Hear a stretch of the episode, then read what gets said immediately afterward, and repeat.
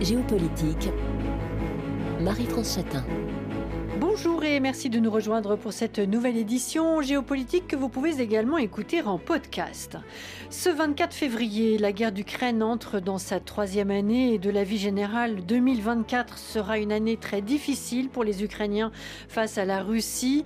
Pas une pièce d'armement américain n'a été livrée à Kiev depuis deux mois, la Maison-Blanche se heurtant au blocage des républicains pour voter l'aide à l'Ukraine. De leur côté, les Européens sont pris de court pour pouvoir apporter un soutien militaire complet à l'Ukraine L'industrie peine à produire à l'échelle des besoins et gagner le volume que demande la situation sur le terrain. Et le terrain, ce sont 1200 km de lignes de front à défendre. Une course contre la montre est engagée pour fournir à l'Ukraine les munitions qui lui manquent et les équipements de défense antiaérienne. On estime désormais que les artilleurs ukrainiens détiennent 8 fois moins de munitions que les forces russes. Les Russes qui ont notamment bénéficié cet été de la livraison de plus d'un million d'obus nord-coréens. 2024 année critique donc, Moscou se veut présente sur de nombreux théâtres, y compris bien sûr celui de la communication. Pas un hasard de calendrier, le jour choisi par la Russie pour annoncer le décès d'Alexei Navalny. Le 16 février marquait l'ouverture de la 60e édition de la conférence de Munich sur la sécurité, le grand rendez-vous transatlantique sur les affaires stratégiques, et la visite à Berlin et Paris du président ukrainien pour la signature de deux accords bilatéraux en matière de sécurité avec la France et l'Allemagne. L'Europe est-elle capable de faire face seule en cas de défaut de l'allié américain, et puisqu'à l'évidence elle ne l'est pas, comment peut-elle s'y préparer? La question a occupé tous les esprits à Munich face à l'urgence de la situation et la crainte que la question ne soit déjà trop tardive. Nos invités, Jean-Pierre Molny, spécialiste des questions de défense et directeur adjoint de l'IRIS, bonjour. Bonjour. Nicolas Tenzer, expert des questions stratégiques, auteur du blog Tenzer Strategic, ses derniers ouvrages parus aux éditions de l'Observatoire, Notre guerre, le crime et l'oubli pour une pensée euh, stratégique. Bonjour. Bonjour. Il y a un an, l'Ukraine dominait les débats à Munich, mais l'heure était à la confiance. Kiev avait reconquis 50% des territoires perdus et une offensive s'annonçait. Depuis, celle-ci a échoué et les États-Unis ont stoppé leur livraison et la pression russe s'accentue. Euh, que vous inspire à chacun l'instant que vit l'Ukraine après deux ans de combat et de lutte? Où en est-on concrètement? Peut-on dire que rien ne se passe comme prévu depuis le début? Est-ce qu'il faut s'inquiéter sur la capacité de Kiev à tenir? Nicolas Tenzer. Écoutez, je pense d'abord que nous sommes euh, aujourd'hui euh, à ce qu'on appelle parfois le deuxième anniversaire de la guerre, qui est en fait le deuxième anniversaire de la guerre totale de la Russie contre l'Ukraine, euh, et en fait bien au-delà. En, en réalité, ce serait le dixième anniversaire dont il faudrait parler. Euh, puisque cette guerre, euh, elle dure depuis dix ans, avec déjà euh, l'invasion d'une partie du Donbass, les régions de Donetsk et de Luhansk, avec l'invasion et l'annexion illégale de la Crimée. Et je rappelle toujours qu'avant même le 24 février 2022, cette guerre russe contre l'Ukraine avait fait 14 000 victimes et que déjà les chambres de torture, les exécutions, les disparitions forcées, les déportations, certes à une échelle bien moindre qu'aujourd'hui, existaient déjà et nous n'avons rien fait. Mm. Quant à ces deux ans de guerre, je voudrais simplement dire que ce sont deux années qui n'auraient jamais dû exister. C'est-à-dire que nous aurions pu arrêter la guerre si nous étions, dès le 24 ou le 25 février 2022, sinon avant, intervenus directement, comme nous en avions le droit, en vertu de l'article 51 de la Charte des Nations Unies. En fait, euh, nous avons été nous-mêmes totalement irresponsables. Non seulement parce que nous n'avons pas voulu intervenir, mais parce que nous avons donné euh, des armes à l'Ukraine euh, au compte-gouttes, petit par petit. On se rappelle à hein, tous les débats au cours de ces deux années. Ah oui, mais il y a des armes qui risquent d'être escalatoires, disait-on. Il ne fallait pas provoquer On la faisait les questions et les réponses un peu, Nicolas Tenzer, non? Voilà, c'est ça. C'est-à-dire qu'on était, on était effectivement euh, vraiment dans cet attentisme. Et cet attentisme, concrètement, et pour moi, je le ressens comme une forme de culpabilité, notre culpabilité, alors d'abord des dirigeants, mais je la sens même mmh. pour moi. Parce que je me dis peut-être que je n'ai pas parlé assez fort, que je n'ai pas utilisé les bons termes, etc. Enfin, en tant que spécialiste de ces questions ou intellectuel public, je pense que c'est une responsabilité que, je, que j'assume aussi. Euh, nous aurions pu sauver des dizaines de milliers de vies. Nous aurions pu arrêter la Russie. Nous ne l'avons pas fait parce que nous ne l'avons pas voulu. Mm. Et quand vous parliez tout à l'heure très justement de l'échec de la contre-offensive mm. euh, de l'année dernière, 2023, en fait, euh, si les Ukrainiens n'ont pas réussi, c'est parce que aussi euh, on ne leur a pas donné toutes les armes qui avaient été promises, qu'on ne leur a pas donné d'avions de chasse, qu'on ne leur a pas donné toutes les armes à longue portée, enfin missiles à longue portée, qui là aussi auraient dû être donnés. Euh, les attaques CMS américains, on en a donné une vingtaine, on aurait pu en donner 300 sans dégarnir les stocks. Bon, nous, nous en avons donné, enfin nous Français, avec les Scalp, les Britanniques avec les Storm Shadow. Les Allemands n'ont toujours pas débloqué les fameux Taurus, euh, qui sont des armes d'une performance extraordinaire. Je pourrais mmh. multiplier les mmh. exemples. Mmh. Donc voilà, je vois là exactement où nous en sommes. Alors, en même temps, un dernier point, l'Ukraine n'a pas perdu. Quand on regarde la ligne de front concrètement, effectivement, elle est stable. C'est-à-dire qu'il n'y a pas eu de gain ukrainien, sauf les attaques très réussies quand même sur la flotte russe dans la mer Noire. Mm. Il n'y a pas eu de gain majeur non plus de la part de la Russie, il ne faut jamais l'oublier. Euh, la euh, perte par les Ukrainiens de la ville euh, d'Avdivka, ouais, c'est un... Bah, c'est un échec, oui, c'est un échec, mais ce n'est pas non plus un tournant stratégique, mm. pas plus que pour Barmouth. Mm. Jean-Pierre Molny. Bah, effectivement, moi je suis un petit peu moins pessimiste que, Nicolas Tenzer. D'abord, la, première surprise positive, c'est que deux ans après le début du conflit, la Russie n'a pas gagné. Et si on regarde le rapport de force normalement entre l'armée ukrainienne et l'armée russe, très honnêtement, si on se reporte en mars 2022, je pense qu'à ce moment-là, tout le monde pensait que la Russie allait gagner. Disons qu'à ce niveau-là, euh, l'Ukraine voilà, n'a pas perdu et la Russie n'a pas gagné.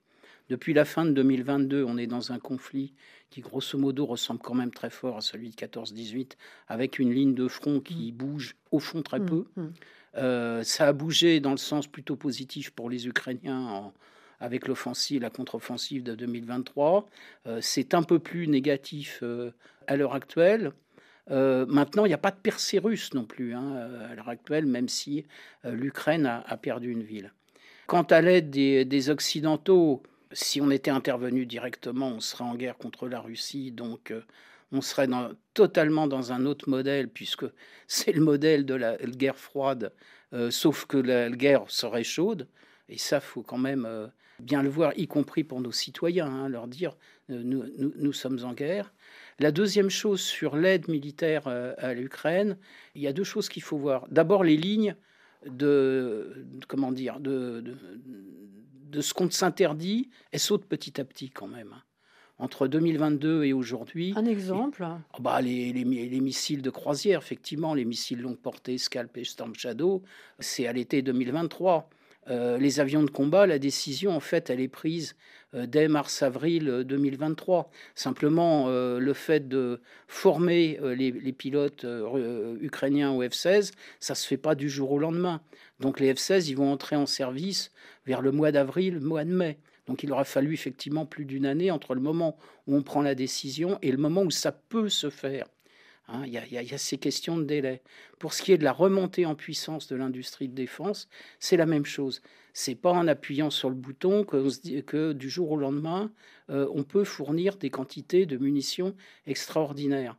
Euh, si on prend simplement des exemples très précis, KNDS France, c'est-à-dire l'ex-Nexter, va pouvoir doubler sa capacité de production euh, d'obus de 155 mm le mois prochain.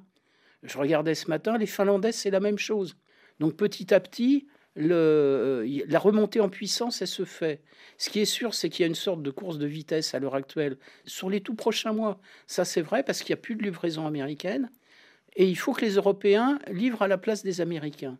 Mais en réalité, en, termes de quantité, je pense qu'on est capable de rattraper le défaut américain euh, simplement, il faut peut-être encore un petit peu de temps. Mais déjà, il y a la remontée en puissance, elle devient effective.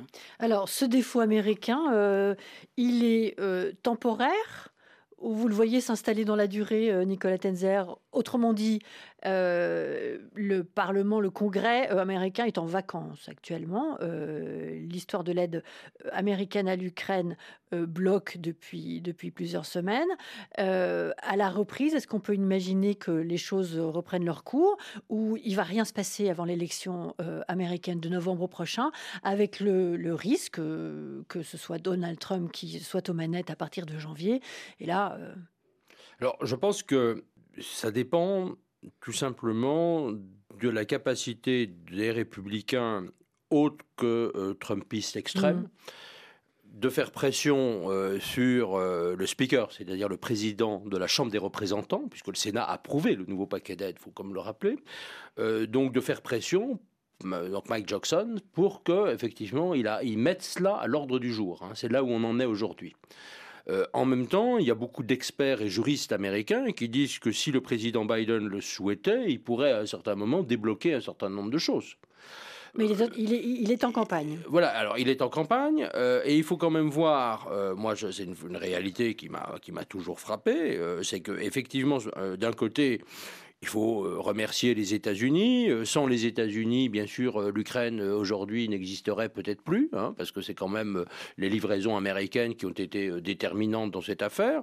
Et en même temps, on s'aperçoit que sous le président Biden, les livraisons ont été quand même régulièrement retenues. Elles n'ont pas été à la hauteur de ce que les États-Unis pouvaient faire. Parce qu'autant l'Europe, et je suis tout à fait d'accord, n'avait pas nécessairement une capacité tout de suite de mettre en place des chaînes de fabrication d'obus, ou en tout cas ça aurait supposé de passer en économie de guerre, ce que nous n'avons pas fait, contrairement d'ailleurs à ce que souhaitait le président Macron dans son discours du 13 juin 2022 à Rosatori. Mais les États-Unis pouvaient faire plus, et notamment, je l'évoquais, sur les missiles longue portée, ATACMS pouvaient le faire. On évoque les avions F-16. Il ne faut pas oublier que les F-16 américains, ils vont être livrés parce que les États-Unis y ont finalement consenti, par d'autres pays de la coalition qui disposent de F-16 et pas par les Américains eux-mêmes. C'est-à-dire que vous n'allez pas avoir de F-16 de l'armée américaine qui vont arriver en Ukraine. Hein. C'est quand même une précision. Et moi, je me rappelle bien, j'étais au sommet de Vilnius les 11 et 12 juillet dernier, et je me rappelle une discussion avec Jake Sullivan, le conseiller national de sécurité euh, du président américain, qui disait, mais surtout, on ne veut pas de guerre entre l'OTAN et la Russie. Euh, voilà. Et donc il y a eu toujours cette prudence. Mmh, et, mmh. et aujourd'hui, euh, c'est ce que disent d'ailleurs un certain nombre de mes amis américains, y compris d'anciens généraux américains, d'anciens ambassadeurs, diplomates, euh, et qui sont totalement démocrates, et, bien sûr qui soutiennent Biden plus que Trump compte tenu des risques que vous évoquez, et qui disent que les États-Unis n'ont pas été complètement à la hauteur non plus. Bien sûr, aujourd'hui, je crois que le sujet, c'est effectivement de se dire, est-ce que nous aurons une capacité, nous, Européens, à euh, remplacer d'une certaine manière autant que possible les États-Unis dans les années ou décennies qui viennent. Parce que quand même, si on regarde le poids de la défense américaine par rapport au poids de la défense de l'ensemble des pays de l'Union européenne, euh, on est dans un rapport aujourd'hui de 1 à 3 en termes de budget.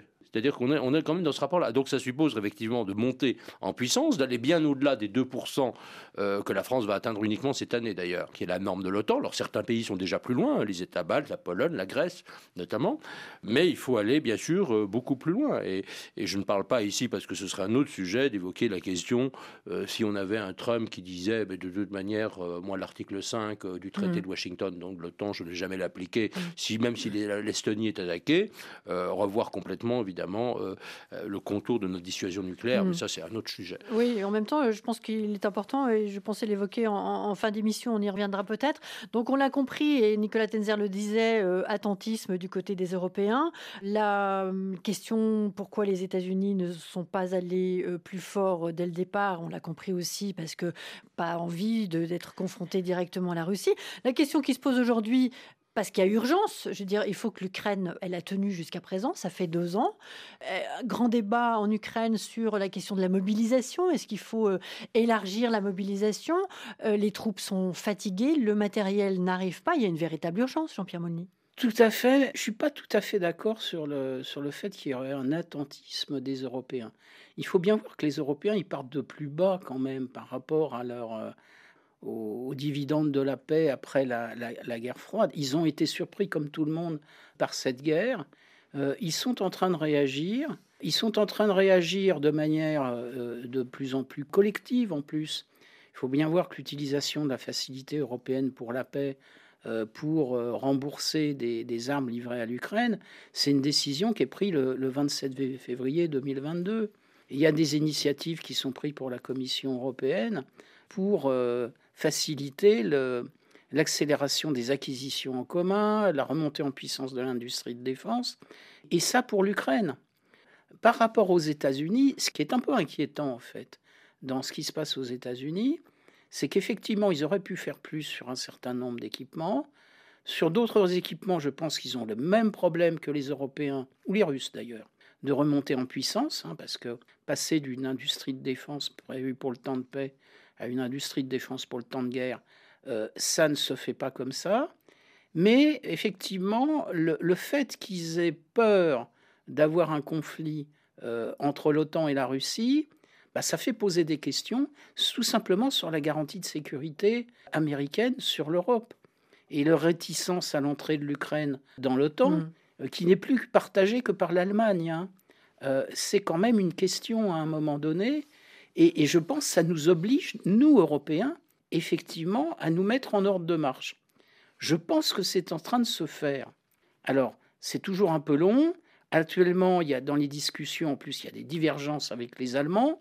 Euh, sur les 50 milliards euh, d'euros pour l'Ukraine et sur les, questions d'utilisation future de la facilité européenne pour la paix.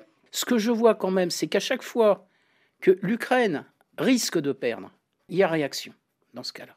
Alors, ce qu'il faut espérer, c'est qu'on ne soit pas dans une situation où l'Ukraine risque vraiment de perdre pour voir tout d'un coup les Américains se dire Ah oui, il faut peut-être faire quelque chose. Les Européens, je pense qu'ils sont dans une démarche qui est à la fois positive et qui est toujours, on va dire, un peu lente. Hmm. Alors, euh, lenteur, là où il faudrait euh, euh, agir assez vite. Je le rappelle, l'Europe est en train de sortir de l'hiver, l'Ukraine aussi. c'est une période compliquée hein, pour les combattants, avec des sols qui ont été gelés et qui redeviennent très boueux. on peut rappeler qu'il y a 350 000 soldats ukrainiens d'un côté, 400 000 soldats russes de l'autre. Comment voyez-vous les choses, Nicolas Tenzer, les semaines à venir?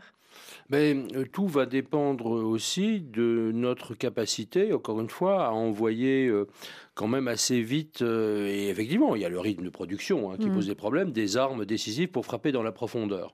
Euh, je sais qu'il y a plusieurs écoles de spécialistes militaires. Moi, je ne suis pas militaire moi-même, euh, voilà, mais certains disent il faut d'abord donner des moyens pour une contre-offensive terrestre, y compris fournir aussi à, l'Ukraine plus de moyens de, se protéger sur le terrain, notamment, vous savez, des dragons, des systèmes de, de minage, etc., couverture. Et il y en a d'autres. Et voilà, moi j'ai plutôt euh, tendance à être de ce côté-là en disant qu'aujourd'hui, ce qui est déterminant, c'est de désorganiser euh, l'armée russe euh, dans sa profondeur. C'est-à-dire de frapper de l'arrière du dispositif ennemi, que ce soit d'ailleurs en Ukraine, là où cette armée russe se situe, et évidemment, encore une fois, c'est totalement légal sur le territoire russe pour euh, désarmer euh, cette armée-là, euh, créer des problèmes logistiques, les désorganiser. Et je pense que c'est ça qui va être déterminant si on veut vraiment arrêter, je dirais, cette offensive russe, c'est vraiment de la désorganiser dans la profondeur. C'est pas avec une sorte de choc mmh. frontal, parce que effectivement, avec les, conditions de terrain dans les, mois qui viennent, c'est très compliqué d'avoir notamment des chars qui avancent comme ça brutalement. En plus, c'est absolument pas possible. Donc, il y a vraiment tous ces éléments-là qui me paraissent aujourd'hui euh, vraiment faire défaut. Alors, je voudrais comme revenir peut-être une toute petite seconde, si vous m'y autorisez, euh, sur euh, la question des Européens. Je pense qu'aujourd'hui, il y, a un certain nombre de choix que certains pays européens ont fait qui est de donner tout à l'Ukraine. Regardez euh, la déclaration de la première ministre danoise, euh, Mette Frederiksen, qui a dit voilà, ben, nous allons donner toutes nos capacités d'artillerie. Euh, des décisions d'ailleurs peu ou prou analogues ont été faites par un certain nombre d'États baltes, notamment l'Estonie, la Lituanie. et je pense que ça, c'est quelque chose que nous devons faire, c'est-à-dire d'abord essayer de donner le maximum de ce que nous avons comme capacité d'attaque et évidemment après aller très vite, le plus vite possible pour euh, regarnir nos stocks, c'est-à-dire euh, remettre en les productions euh, le matériel que nous avons cédé, mais avec une conscience que la vraie ligne de front de défense de l'Europe et de nos principes, eh bien cette ligne de front, elle est en Ukraine aujourd'hui. Et c'est que nous avons aujourd'hui à mettre tout le paquet pour mettre. Regardez, parce que même quand on parle, voilà, et c'est très bien, dans les accords avec le président Zelensky, le président Macron, il dit voilà, on donne 3 milliards de plus, mais enfin 3 milliards par rapport même à notre propre budget de défense. Alors beaucoup est pris pour le nucléaire, bien sûr, mais c'est quand même très peu. Nicolas Tenzer, on vous retrouve avec euh, Jean-Pierre Moulny après le journal. À tout de suite. Géopolitique, Marie-France Chatin. Guerre d'Ukraine, le réveil européen face au possible abandon des Américains. Nous retrouvons nos invités Nicolas Tenzer, expert des questions stratégiques, auteur du blog Tenzer Stratégique. C'est son dernier ouvrage, euh, Notre guerre, le crime et l'oubli, pour une pensée stratégique aux éditions de l'Observatoire. Et Jean-Pierre Moni, spécialiste des questions de défense et directeur adjoint de, l'IRIS. Je sais, Jean-Pierre Moni, que vous souhaitez réagir à ce que venez de dire, euh, enfin de première partie d'émission, euh, Nicolas Tenzer. Moi, j'ai ce commentaire depuis que nous échangeons sur euh, la guerre d'Ukraine. Euh, Nicolas Tenzer a parlé d'attentisme des Européens et Jean-Pierre Mouni, vous n'aimiez pas ce, terme utilisé. En tout cas, ce qu'on sent, c'est que finalement, et, la question de savoir euh, qu'est-ce qui a pesé le plus, est-ce que c'est des réticences des pays européens à entrer dans ce conflit pour ne pas pousser la limite trop loin ou finalement aussi, c'était la question de dégarnir les stocks. On a l'impression qu'il y a eu vraiment ce, débat-là. Je ne me trompe pas, Jean-Pierre Molny bah, il y a plusieurs choses. Si vous prenez euh, donc l'exemple du Danemark, le Danemark livre toutes ses pièces d'artillerie et ses munitions, oui, d'accord, mais le Danemark euh, n'a pas de défense en propre, sa défense c'est l'OTAN. Donc euh, livrer tous ses équipements, c'est pas spécifiquement un problème. La France, elle conserve encore potentiellement d'autres missions sur d'autres territoires, donc on ne peut pas tout dégarnir non plus. Maintenant, ce qu'il faut bien prendre en compte, voire pour la France, c'est qu'il y a une vraie différence entre le début de l'année, voire le fin de l'année 2022, euh, et maintenant. Il y a vraiment une prise euh, de conscience que l'Ukraine, c'est la sécurité de l'Europe. Et ça, c'est vrai pour tous les pays européens. Hein. Et donc l'effort français, il est bien plus important. 3 milliards euh, d'euros sur le 2024, ça doit correspondre à un bon tiers, certainement, des dépenses d'équipement conventionnels de la France. Il faut bien voir que dans le budget de la défense français, on a quand même 4,6 milliards d'euros pour la dissuasion. Jusqu'à nouvel ordre, c'est un conflit conventionnel, tant mieux d'ailleurs. Donc l'effort, il est, quand même important. Et, encore une fois, cette prise de conscience, elle est très nette. Hein. Et le fait que les Américains se soient mis en retrait fait prendre conscience aux Européens que bah, tout d'un coup, il faut qu'ils comptent sur eux pour se défendre. Et s'ils font plus, c'est qu'ils considèrent que l'Ukraine, c'est un enjeu. Et puis, il faut bien voir aussi toutes les attaques cyber hybrides que subissent tous les pays européens, y compris la France, à l'heure actuelle. Mmh. Donc, d'une certaine manière, euh, on n'est pas en guerre avec la Russie. Mmh mais d'une certaine manière, on est déjà en guerre avec la Russie. Mm. Et ça, il faut que les citoyens français le comprennent. Mm. Parce que euh, c'est cela. Il y a beaucoup de signaux de par le monde d'une Russie particulièrement offensive, Nicolas Tenzer. Bien sûr, mais vous savez, euh, moi je suis entièrement d'accord avec ce que vient de dire Jean-Pierre Molny à l'instant, c'est-à-dire que nous sommes en guerre avec la Russie. Mais moi, quand je disais ça, vous voyez, il y a dix ans, tout le monde me disait mais c'est irresponsable, tu ne peux pas dire une chose pareille, euh, tu vas en guerre, etc. Je me dis non, la Russie, c'est pas qu'on veuille faire la guerre à la Russie, mais que la Russie déjà nous fait la guerre, elle fait la guerre au monde civilisé. Euh, je veux dire, on a laissé quand même mm. Poutine commettre ses crimes et ses forfaits. Moi, je les dénonce depuis plus de 15 ans.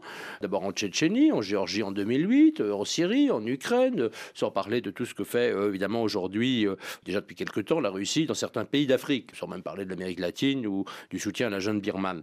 On a quand même une offensive majeure et on se réveille, ce qui est plutôt une bonne chose. Et là, je, nous sommes totalement d'accord. C'est-à-dire qu'il y a enfin une prise de conscience, qu'on n'en est plus dans les fadaises d'un projet d'architecture de sécurité et de confiance avec la Russie, on n'en est plus dans les phasettes d'un reset euh, déjà lancé à l'époque, vous vous rappelez, par euh, Barack Obama et Hillary mm. Clinton. Tout ça, heureusement, c'est derrière nous, mais ça mm. nous a fait perdre beaucoup de temps.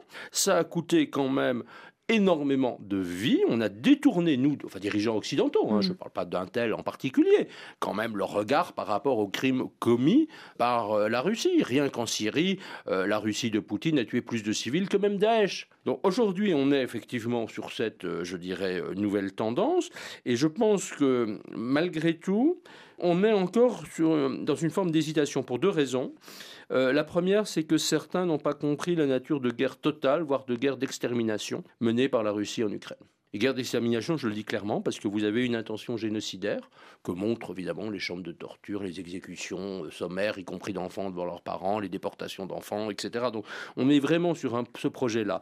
Et que devant un projet de guerre totale, qui n'est pas du tout une guerre territoriale, qui n'est pas une guerre classique, il faut apprendre à penser radicalement. Et je pense que dans la solennité, euh, y compris du président Macron, euh, lors de la conférence de presse avec le président Zelensky, il y avait à un moment cette conscience qu'on était devant une forme d'abîme.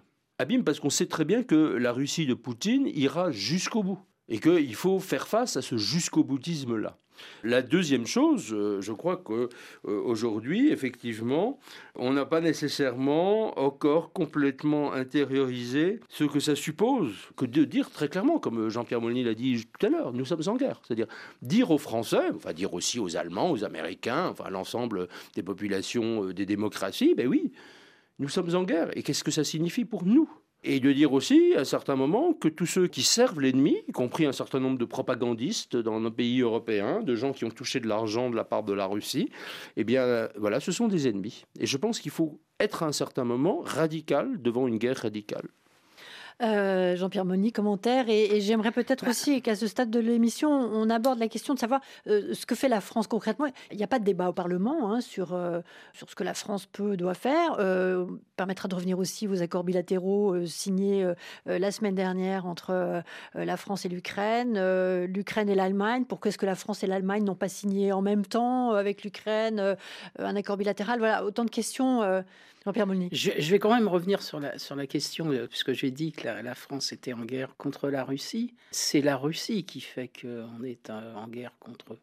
C'est pas ce qu'on a voulu et c'est pas ce qu'on voulait effectivement dans le projet d'avoir une architecture de sécurité européenne et dont on rêvait en 1989. Enfin, avoir une architecture de sécurité européenne stable et pacifiée avec la Russie, c'est quand même l'idéal, c'est ce qu'on recherche. Et c'est ce qu'on a recherché très longtemps. Et on a fait des erreurs quand même, il faut bien le reconnaître, dans les années 90 vis-à-vis de la Russie. Ça n'excuse en rien ce qui se passe. Et quand on parle de la Russie aujourd'hui, moi je parlerais plutôt de Vladimir Poutine, parce que c'est lui le grand responsable de cette situation. Et d'ailleurs, ça nous pose un problème, parce que qu'est-ce qui va se passer à l'issue de cette guerre? Il ne faudrait pas qu'on soit dans une situation euh, d'avoir une, enfin, j'ai envie dire une Russie vaincue. En même temps, il y a des crimes qui ont été commis, c'est certain. Il y a des dommages de guerre, c'est certain. Mais le problème, c'est quand même euh, essentiellement Vladimir Poutine. Pour ce qui est du des débats, bah, le débat, il se déroule au Parlement. Euh, je suppose quand les, parlementaires le demandent ou à l'occasion des, examens des budgets de la défense ou de, la loi de programmation militaire, hein, comme ça a été le, cas l'année dernière. L'accord de sécurité avec l'Ukraine qui a été signé la semaine dernière, il ne sera pas examiné au Parlement, mais c'est la même chose pour l'accord qu'ont signé les, Britanniques euh, au mois de janvier. Tout ça, et c'est ce qui avait été euh, prévu lors du sommet de Vilnius euh, l'année dernière, du sommet de l'OTAN de Vilnius, où il y avait eu une déclaration du G7 indiquant que les pays du G7 signeraient des accords de sécurité avec l'Ukraine. Il y a d'ailleurs 25 autres États qui pourraient signer ce type d'accords de sécurité euh, bilatéraux. D'une certaine manière, ça fait patienter l'Ukraine par rapport à une euh, adhésion euh, à l'OTAN qui viendra peut-être ou certainement un jour. Hmm. Alors, j'aimerais revenir sur euh, l'Union européenne qui a euh, décidé d'imposer une 13e vague de sanctions à Moscou. Euh, l'efficacité de ces sanctions, elle fait, elle fait débat, évidemment. mais là, elles imposent pour la première fois des restrictions commerciales à des entreprises chinoises et indiennes soupçonnées d'aider la Russie à accéder à des composants et technologies. voilà. Et puis, par ailleurs, on apprend que eh bien, les voisins de la Russie euh, sont soupçonnés euh, fortement euh, de l'aider à contourner les blocages. C'est des pays du Caucase et des pays d'Asie centrale. Nicolas Tenzer, la Russie, elle est loin d'être isolée. Je pense que c'est effectivement l'un des sujets aujourd'hui majeurs, c'est que nous ne sommes pas allés euh, complètement jusqu'au bout des sanctions. Vous êtes effectivement avec ce 13e paquet, et je me félicite d'ailleurs de ce que vous avez rappelé, c'est-à-dire que quand même, là, pour la première fois, vous avez des entreprises extérieures, hein, euh, indiennes notamment, euh, chinoises, sans parler d'un ministre nord-coréen qui sont sanctionnés. Et ça, je pense que c'est vraiment une très bonne chose. Euh, maintenant, c'est vrai que l'Union européenne est toujours extrêmement réticente à mettre en place un régime de sanctions extraterritoriales. Parce que, tout simplement, elle a une mauvaise expérience euh, aussi des sanctions extraterritoriales américaines. Mm. Et euh, du coup, elle hésite beaucoup. Mais cela dit, si aujourd'hui nous considérons que nous devons aller vers ce que j'ai appelé, effectivement, dans, dans mon livre, la diplomatie de guerre, nous devons être totalement fermes vis-à-vis de ces pays aussi. C'est-à-dire que nous ne devons pas nous laisser faire. Vous avez énormément, par exemple, de composants industriels européens dans les produits, notamment les missiles russes, mais aussi, semble-t-il, des missiles nord-coréens, voire des missiles iraniens qui tombent sur l'Ukraine. comment se fait-il que ces sanctions soient contournées? Et je pense que là, on doit vraiment renforcer euh, la surveillance, que nous devons être beaucoup plus euh, vigilants, je pense, euh, aujourd'hui là-dessus. Mais nous devons aussi aller un peu plus loin sur des choses qui ne figurent pas dans le 13e paquet. Par exemple, aujourd'hui, nous continuons, nous, pays européens, à acheter du gaz naturel liquéfié à la Russie. Nous continuons à acheter de l'uranium, nous, Français même, à la Russie. Vous avez encore des entreprises européennes, notamment françaises ou américaines, qui continuent à commercer avec la Russie. Proportions très moindres par rapport à... Moindre, mais par exemple, regardez la, première ministre estonienne Kaja Kallas qui disait mais pourquoi ne pas faire un embargo total? Et je pense qu'aujourd'hui, encore une fois, euh, nous devons une guerre radicale, nous mm. devons prendre des mesures beaucoup plus radicales. Et l'Europe est divisée là-dessus aussi. Et l'Europe est divisée parce que, prenez un exemple, l'Autriche par exemple. Euh, L'Autriche euh, continue à avoir un certain nombre de transactions avec la Russie et l'année dernière, une grande banque autrichienne, Raiffeisen, a fait la moitié de ses profits avec la Russie. Mm. C'est un exemple, sans même parler de la, Slovaquie ou de la Hongrie, bien sûr. Mm.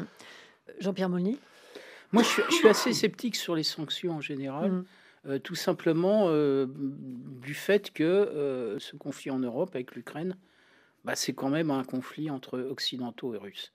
Et quand je dis ça, c'est simplement, je dis simplement que ça n'est pas partagé par le reste du monde. C'est pas partagé par les Africains, c'est pas partagé par certains pays d'Asie qui ont une forme de, on va dire, de neutralité sur le sujet. Ce sur quoi il faut veiller, effectivement, sur les sanctions, c'est toute la question des capacités de renforcement de l'industrie de défense euh, russe. Malheureusement, on n'empêchera pas les Indiens ou les Chinois euh, d'acheter du, euh, d'acheter du pétrole ou du gaz russe. Je ne vois pas comment on pourrait l'empêcher. Or, c'est quand même la pompe à finances de la, de, de la Russie. sur les questions de, de, composants militaires, bah, il faut bien voir que quand vous vendez euh, des armements ou des composants militaires, euh, c'est des contrats qui s'étalent sur 20-30 mmh, ans. Euh, alors normalement, vous avez des clauses de non-exportation, mais vous n'avez pas une garantie totale, effectivement, de vous retrouver avec des composants qui ont été vendus il y a 10-15 ans et qui, à certains pays, et qui aujourd'hui euh, donne ses composants à, la Russie. Ça peut exister. Il n'y a que les Américains qui ont une législation extrêmement ferme, rigoureuse, mais qui demande aussi des moyens énormes, la législation ITAR, pour contrôler l'absence de euh, réexportation et de sanctionner les pays qui font des, réexportations non souhaitées par les Américains. Alors, oui, peut-être juste un, petit point. Il faut voir quand même que les Américains, effectivement, grâce à cette euh, législation et cette fermeté, peuvent imposer un certain nombre de choses. Par exemple, les banques euh, turques euh, ont arrêté d'abriter des grosses fortunes russes ou arrêté des transactions avec la Russie, parce que derrière, vous avez eu les gens du Trésor américain qui sont allés voir les autorités turques et lui ont dit attendez, maintenant vous arrêtez ça. Hmm. Et c'est parfois à certains moments, vous savez, le gros, bâton, le gros bâton, je dirais, ça marche hmm. hein, aussi. Maintenant, sur un certain nombre de pays, encore une dit du Sud, hein, vous avez des attitudes très différentes. Ne serait-ce par exemple qu'en Amérique latine, vous avez deux présidents. Euh, le président argentin, bon, très à droite, on le sait, euh, ou très ultra-libéral, un peu spécial, mais qui soutient l'Ukraine. Mais vous avez aussi le président du Chili, socialiste classique, qui s'oppose totalement à Lula, qui lui est totalement complice soyons parfaitement clairs, de la Russie de Poutine. Euh, en Asie, vous avez aussi des attitudes différentes. En Afrique même, euh, un pays comme le Kenya euh, n'est certainement pas, je dirais, tenté par une forme d'alliance quelconque avec la Russie, et des positions qui sont tout à fait proches des nôtres. Alors, euh, on, l'a dit, hein, nécessité aujourd'hui de, frapper euh, la Russie en, profondeur, euh, parce que c'est vrai que la ligne de front, je le rappelais en introduction, 1200 km de longueur, tout ça est plutôt assez, assez figé. Quelles sont les, priorités des priorités pour aider l'Ukraine aujourd'hui, l'aider à tenir en l'absence de livraison d'armement de la part des États-Unis, Jean-Pierre Molny? Bah, Les priorités, c'est éviter que l'Ukraine ne perde et donc les priorités, euh, j'ai envie de dire premières, c'est le, les munitions, parce que les stocks de munitions euh, ukrainiens sont bas, et c'est toute la question de la défense aérienne contre les avions, euh, missiles ou drones russes.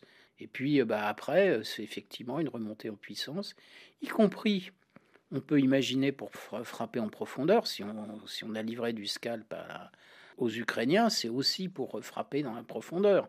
Alors après, on peut jouer un peu sur les mots, savoir si on frappe sur le territoire russe ou non, je dirais qu'on va demander aux Ukrainiens une certaine retenue, sur cette question-là, parce qu'effectivement, après, c'est la question de, éventuellement de, de l'escalade, mais la retenue, elle va dépendre aussi de la situation opérationnelle sur le terrain. Je pense, enfin, j'imagine quand même que ceux qui euh, soutiennent les Ukrainiens euh, tiennent aussi un petit peu le guidon sur ce que peuvent faire ou ne pas faire les, euh, les Ukrainiens. Après, vous avez la question, mais qui est une question purement ukrainienne, effectivement, du nombre de soldats. il va falloir certainement effectivement qu'ils élargissent la mobilisation. L'autre conséquence qu'on peut voir, mais ça sur une, une période un peu plus longue, c'est que ça devienne une guerre euh, d'automates. D'ailleurs, les, les, les, Ukrainiens insistent sur la nécessité d'avoir de plus en plus de drones. Mmh. Et quand vous n'avez pas de soldats, bah, vous essayez d'utiliser euh, des machines qui remplacent les soldats. Mm. Ça va certainement d'ailleurs être un des enseignements opérationnels de cette guerre. Mm. Les, drones qui ont été particulièrement performants pour mettre à mal euh, les forces navales russes. Euh, oui, euh, bien sûr, exactement. Ça a été. Alors moi, ce qui me frappe beaucoup, ça m'a frappé chaque fois que je suis retourné effectivement en Ukraine hein, depuis le 24 février, discutant avec les autorités, avec les sociétés civiles, etc. C'est de voir l'extraordinaire inventivité des Ukrainiens. C'est-à-dire que, en fait, quand l'Ukraine sera dans, dans l'Europe, ce sera vraiment une start-up nation. Enfin, je veux dire, vraiment une nation extraordinairement imaginative. Ils ont mis des, choses, même les drones marins, dont, mm. c'est quelque chose d'assez unique. Donc la priorité, pour répondre directement à votre question, la priorité, c'est effectivement munitions, munitions des armes totalement euh, le plus longue portée possible, des avions, il en faudrait plus. J'espère qu'un jour la France va débloquer. Peut-être qu'il y a des choses d'ailleurs secrètes dans l'accord, je n'en sais rien par définition, mais j'espère que la France va débloquer euh, les mirages. Vous avez eu le général Boudanov, hein, le chef des services de renseignement ukrainien, qui l'a clairement demandé et qui dit que ce serait effectivement utile. Moi, je pense qu'il faut aller jusqu'au bout et je pense qu'il faut, pour reprendre la discussion qu'évoquait euh, Jean-Pierre Monnier tout à l'heure, je pense qu'il faut absolument dire aux Ukrainiens vous tapez où vous voulez. Il faut euh, arrêter, il faut arrêter, il faut arrêter avec cette idée d'escalade. Pour moi, il n'y a pas d'escalade. Il y a un article 51 de la Charte des Nations Unies qui fait que n'importe quel pays, euh, soit menacé, soit venant au secours d'un pays agressé, peut frapper des infrastructures militaires ou logistiques, je ne parle évidemment pas d'habitation civile, sur le territoire ennemi. Et je pense qu'aujourd'hui, encore une fois, il faut donner à l'Ukraine les moyens de gagner, et nous devons nous fixer comme but de guerre, je le dis très clairement, la défaite militaire de la Russie en Ukraine. Et, il faut aller vite, il faut aller le plus vite possible. Parce qu'encore une fois, derrière, ce sont des vies. Moi, je veux dire, je suis allé trois fois en Ukraine, je vais y retourner dans quelques semaines. Je veux dire, derrière, ce sont des vies, ce sont des vies humaines qu'il faut sauver. Euh, j'y insiste, moi j'ai un certain nombre d'amis qui sont, qui sont morts, j'ai des amis qui ont été blessés, j'ai des proches d'amis qui sont, euh, je dirais, aujourd'hui endeuillés. Regardons encore une fois, je parlais de conscience et même de notre faute ou de notre culpabilité. C'est quand même ça aussi la réalité. C'est pas une guerre abstraite, c'est-à-dire que derrière ce sont des personnes humaines. Et je pense qu'aujourd'hui, d'ailleurs, un rapport estonien du ministère de la Défense, il y a, il y a deux mois, le disait très clairement, nous pouvons, avec un effort finalement faible du côté de l'Alliance, 0,25% du PIB en moyens militaires donné à l'Ukraine, c'est pas grand-chose. Hmm. Faire que l'Ukraine gagne, et c'est notre seul objectif. Et c'est la fin de cette émission. J'avais cette euh, question sur la mort d'Alexei Navalny. Euh, Jean-Pierre Monnier. Juste un mot pour dire que je n'ai pas dit que l'Ukraine pouvait taper n'importe où en Russie. Hmm. C'est très important. Hein. J'ai dit éventuellement dans des cas euh, particuliers. Et le but, c'est que la Russie ne gagne pas. moi, je suis effectivement sur faut gagner et frapper partout. Voilà, c'est notre petite différence. Est-ce qu'un seuil a été franchi avec la mort de Navalny? Je n'aurai pas vos réponses, mais je pose la question parce que c'est important, euh, ne serait-ce que euh, de lui faire euh, mémoire dans cette émission. Nous aurions pu parler de Navalny, mais... de tous les autres. Oui, en tout cas, je, le mentionne. Merci Nicolas Tenzer. Je rappelle que vous êtes expert des questions stratégiques, auteur du blog Tenzer Stratégique. C'est votre dernier ouvrage qui a pour titre Notre guerre, le crime et l'oubli pour une pensée stratégique qui vient paraître aux éditions de l'Observatoire. Et Jean-Pierre Moulny, spécialiste des questions de défense et directeur adjoint de l'IRIS, géopolitique qui était signé Marie-France Chatin, Marion Lestel et Nathalie Laporte. Vous êtes bien sur RFI. Place au Journal Afrique.